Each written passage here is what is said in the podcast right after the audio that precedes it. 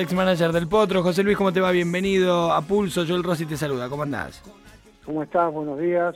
Un saludo para todo Córdoba. ¿Qué significa un día como hoy en tu vida?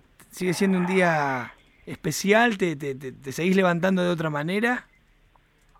Sí, sí, porque realmente el rock nos hacía feliz a todos y está dentro de nosotros, está continuamente con nosotros, vive conmigo, mi, mi, mi departamento, mi oficina donde estamos encerrados acá en Buenos Aires porque por los temas que ya sabés del coronavirus, estamos encerrados como, como presos y vamos a seguir peor por lo visto, pero bueno, eh, vivo en mi oficina, me la hice un departamento y bueno, acá es todo Rodrigo, en la oficina de él casualmente. Así que bueno, acá estamos y vive continuamente conmigo y vive vivimos juntos todos estos 20 años. O sea, 30, 10 que estuvo conmigo y 20 que falleció, son 30 años que yo eh, lo estoy viviendo y recordando. Fuerte para vos también porque no solo fuiste su manager, la pérdida de un amigo y demás, sino una de las personas que, que, que fue testigo de la escena del, del, hecho, digamos. No sé si lográs superar ese momento, digo, ¿cómo, cómo impacta eso eh, en, en, tu vida a título emocional? En el de que vos no sabés este, por qué Dios hizo eso, ¿viste? Habrá sido porque Dios necesitaba que el loco fuera a divertir a la, a, a la gente en el cielo. Entonces, es que realmente con esa juventud, con esa fuerza, con, con todo lo que teníamos programado, que teníamos programado para fin de año, teníamos la cancha de River, eh, en agosto volvíamos a hacerlo en una par, había tantas cosas, había una película con Palito Ortega y Sebastián Ortega, que la estábamos cerrando, ya estaba cerrada, este, había tantas cosas que teníamos en el tintero que quedaron cobradas, que realmente este, lo ponían como número uno total, que ya lo era, porque ya era el número uno de Argentina en todos los sentidos, metió cuarteto en todos lados.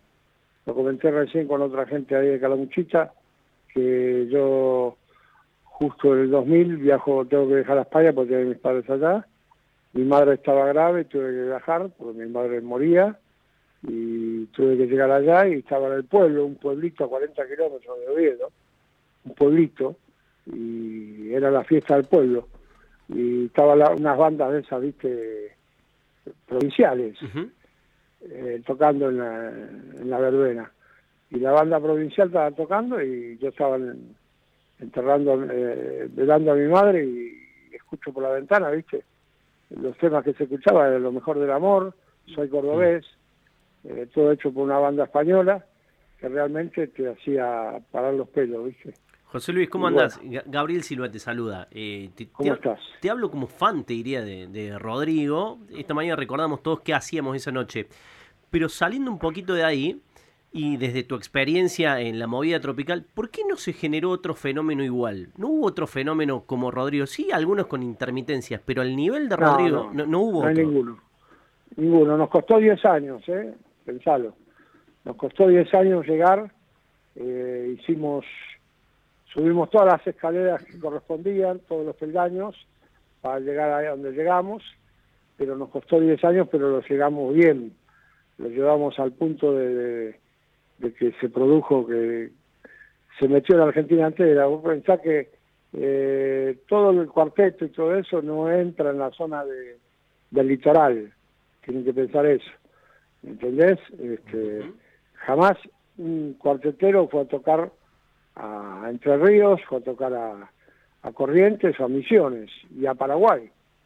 ¿Me entendés? Uh -huh. Nosotros a esa zona la teníamos totalmente controlada y, y, viajábamos muy seguido a Paraguay, viajábamos muy seguido a Corrientes. Ahora, Chaco. Pepe, vos hoy a 20 años, ¿qué en tu interior o, o digamos, ¿qué, ¿qué, crees realmente que pasó? Y realmente lo cerraron. Me di cuenta después cuando el,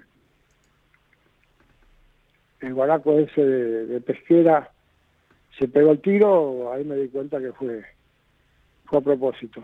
Pero pero y vos crees que, que pesquera, dije, pero perdón, Pepe, ¿vos crees que pesquera respondía a los intereses de alguien? ¿Alguien lo mandó o fue un accidente sí, en la ruta? Sí, sí, seguro. al único que le convenía era la discográfica que Rodrigo se muerto. ¿Cómo? Vamos de nuevo. A la discográfica le convenía que Rodrigo falleciera. ¿Quién era la discográfica? Magenta. Vendieron dos millones de discos, negro. Con, con A2000 venden ese número y ¿qué pasó? ¿No quería firmar un nuevo contrato, Rodrigo? No, no pasaba por ahí, no, para nada. Pero, de ¿Pero esa había, manera había vendieron choque de intereses en ese entonces con la discográfica? Sí, había, había diferencias. Porque O no sea, vos decís no que, eh, que la muerte de Rodrigo No acrecentó sé, los intereses. ahí, pero la muerte, la muerte de Rodrigo hizo ganar dinero a mucha gente, Ahí está. Menos a Rodrigo y a la gente que estaba alrededor de él. Pepe, en esto de que vos estuviste en la escena, hace eh, uno o dos años, eh, hiciste una confesión pública que no habías contado nunca, que era que lo habías encontrado bolsiqueado, dijiste vos, con todos sus bolsillos afuera, como que le habían robado Sí. sus pertenencias. Tal cual. No son las pertenencias. Eh, te explico. Rodrigo venía a una gira de un mes y medio en, en la Antártida, en todo el sur, un trabajo muy grande. Se había quedado una semana más en la nieve allá en, en la Antártida y, vino sobre el momento a Buenos Aires. Entre, llegó y fuimos a hacer este, la Biblia de Calefón y ahí este, vino a cenar, me dice, vamos a cenar, fue con la Pato y con el nene, te, llevo, te espero, en... yo tenía que abrir a, la Biblia de Calefón y no pude llegar por lo- los compromisos para preparar todo lo que estábamos haciendo. Y bueno, este, en ese momento eh, no quedó otra que ir a, a cenar y volver, nos fuimos a tocar y volvíamos tranquilos. Al otro día teníamos Canal 2. Nosotros dejamos, No, pero- teníamos programado River en noviembre. Pero Pepe, perdón, Digamos- Pepe, pero perdón, yo para no irme del tema, de lo que justo te pregunté. Vos decís que cuando encontraste el cuerpo eh, en, en el lugar del hecho, le habían desaparecido el reloj, las cadenas, las cosas que él tenía. dinero, porque él venía de la gira, como te dije, que yo cuando me despido en el último baile, en el escándalo, le digo, nene, te doy guita. No, no, no, Pepe, no cae tranquilo. Y me da un beso en la boca, que traía esa costumbre de venir de, Europa, de, de Maradona, me da un beso en la boca que después me di cuenta que fue la despedida. Y me dice, no, no, tengo dólares. Tenía dólares que traía del sur. Pero ¿y quién le pudo bueno. haber robado todo eso? ¿La misma policía? no, sé. No sé, hermano, no sé. Yo llegué después de todo eso, lo encontré bolsiteado, lo encontré... Le habían afanado las cadenas, le habían afanado las cosas que él tenía. Y no me quedó otra que acomodarlo. Le acomodé en un costado de la parte derecha de, de la cabeza, arriba de la oreja, estaba todo destapado, estaban las tripas a la vista. Este, y acomodé todo eso y lo acomodé un poco y bueno, ya estaba bolsiteado totalmente, con los bolsillos para afuera, eh, y no tenía un peso encima. Pepe, Entonces, y no sé quién fue. hu- hubo mucha crítica y mucha polémica en torno a la película de Rodrigo. ¿Vos qué, qué Yo también parecer te la digo, sí. Porque lo que Rodrigo tomaba o fumaba o lo que hacía, yo nunca lo, lo descubrí. O sea, vos nunca Yo- lo viste a Rodrigo tomar drogas. No, lo he visto, sí, pero nunca lo nunca lo, lo hice público. Claro, no sos vos el que hizo trascender esa Claro. a, a los guionistas, digamos, en la película lo que, lo que pasó. Tal cual. Yo eso jamás, eh, jamás lo había descubierto. Jamás lo, lo, lo blanqueé, porque Y- no me interesaba blanquearlo. ¿Y eso fue una Era intromisión de los guionistas o alguien del círculo de Rodrigo habilitó para que eso... Rodrigo blanqueó.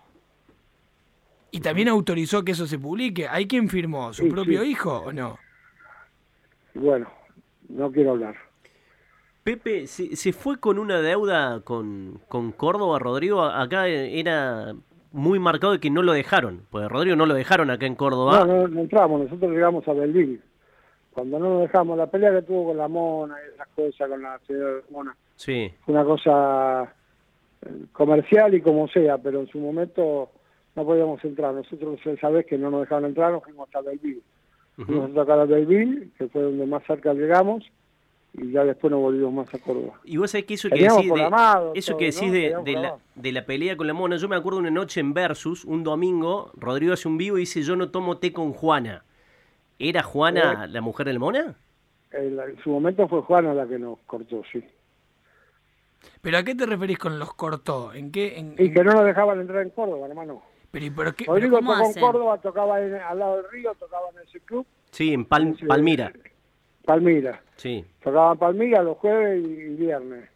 Pero era una decisión de él con el dueño de Palmira y, y hacía eso y nada más. Que en un momento estaba haciendo eso y le dije, nene, venite a Buenos Aires porque vamos a hacer el teatro astral. Y hicimos el teatro astral y ya fue un, un espaldarazo para arrancar. Hicimos, fuimos para hacer uno y hicimos cuatro. Y de ahí pasamos a contratar una par y fuimos por tres, hicimos trece.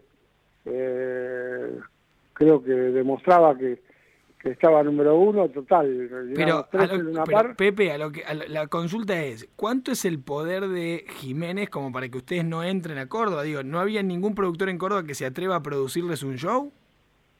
No. ¿Y cuál era el argumento o cuál era el miedo en ese entonces? ¿Por qué no los En ese producían? entonces no nos arriesgamos y nosotros teníamos todo el país.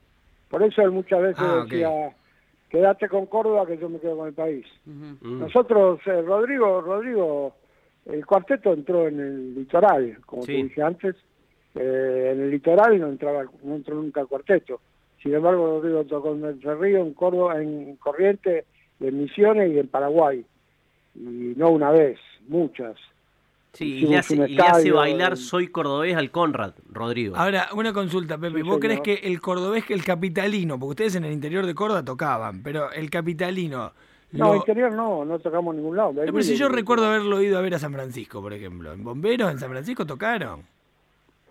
Eso habrá sido por Rodrigo mismo. Ah, ok. Sí, o, o hasta. Belville, pero no llegaba a Capital. A El- Córdoa eh, Capital por eso, no. el capitalino, eh, el cuartetero capitalino, decís que lo, Lo quería. lo, lo quería, lo Lo quería, deseaba. sí, sí, sí.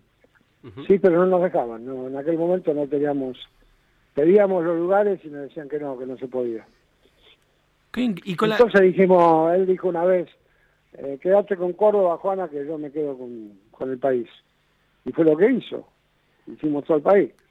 Sí, y hay, y hay otra famosa eh, frase de Rodrigo en contra de un referente acá en Córdoba que es Mario Pereira.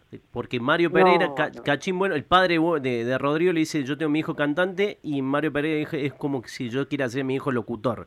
¿Existió ese contrapunto o no? Puede ser, ¿viste? Eso lo hacía Pichín.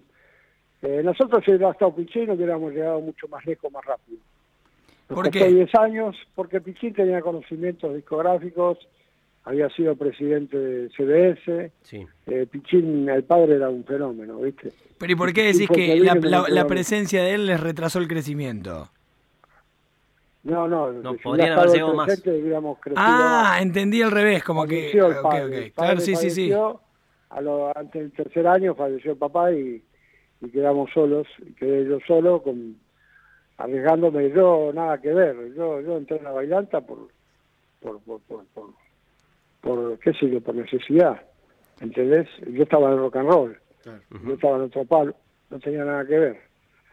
José, un- una, más, una más y te, y, y te liberamos para no tosigarte a preguntas, pero tu relación con, con, con Betty Olave no es buena, No, ¿verdad? bueno. Sí, sí, es buena. ¿Es buena? Vos sabés cómo es Betty. Betty, Betty le chifla al moño y se agarra, qué sé yo, por cualquier cosa que dijiste se agarra con una, una cosa que hayas dicho, pero Betty es una madre terrible, una lo adoraba, lo, lo, lo- Claro, como que Betty quedó muy enojada con todo el entorno de Rodrigo, por lo menos al sí, principio. bueno. claro, viste, el entorno era yo, porque otro no había, eh, el que estaba en Buenos Aires, el que manejaba todo y, Ahora, ¿y y qué? hacíamos todo. Rodrigo, qué sé yo, 13 Luna Par, todo lo que vos ya contaste y lo que ya sabemos que, que todo lo que hizo, es mucho dinero, todo, todas esas giras, esas vueltas, esa cantidad de presentaciones. ¿Quién se quedó con todo ese dinero? a que le corresponde cada uno. Yo tenía mi porcentaje, yo tenía un 30% del negocio. Está bien, pero vos lo ibas Además cobrando a medida que lo hacían al negocio. Sí. O sea que lo tuyo ya lo estaba cobrado. Ahora, la- todo lo también. ¿Sabes otro. qué pasa? Rodrigo, Rodrigo era un chico muy, muy, eh, ¿cómo te explico? Muy dado. Eh, llegó una vez este un, un cubano, no me acuerdo, eh, que se hizo amigo en el avión. Y no sé, el loco este le dijo que papá tenía cáncer en, Javier. García, Javier García, el cantante. Eh, entonces Javier García y agarra y en una parte me dice, dale 10 mil dólares.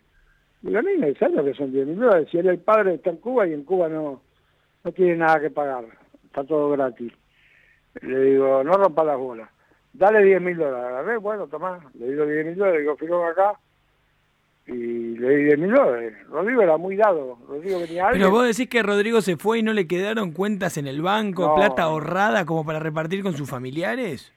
Sí, le quedó, sí, por supuesto. O sea que algo a sus no familiares era, no era lo que lo que se había ganado. Claro. Eh, Rodrigo era muy, muy, ya te dije, era muy dado y ayudaba a todo el mundo. Pepe, te agradecemos mucho este contacto, tu sinceridad como siempre y la posibilidad de preguntarte de todo. Un abrazo bien grande. Muchas gracias y no se olviden del loco. José Luis Gozalo, eh, para algunos el hombre que más conoció al Potro Rodrigo, su ex manager, hoy a 20 años de la muerte del Potro. Si en algún momento cualquier persona ha tenido tiempo de pensar en la muerte, este, hoy puedo quedarme tranquilo porque sé que no me muero más. Este, sé que voy a estar en, cada canción, en la gente, en la cabeza de ellos, en todo. O sea, hoy, hoy este, esto está vivo siempre, forever. El pasa a verla a las seis, como acordaron ayer. Se desespera porque el miedo ronda otra vez.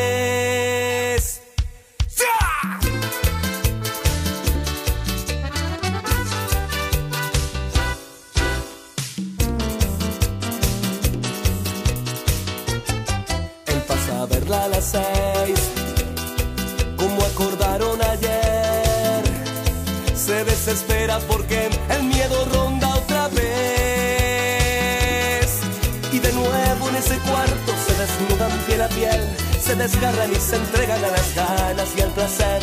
Aman y odian al destino que unió sus dos caminos y después de lo prohibido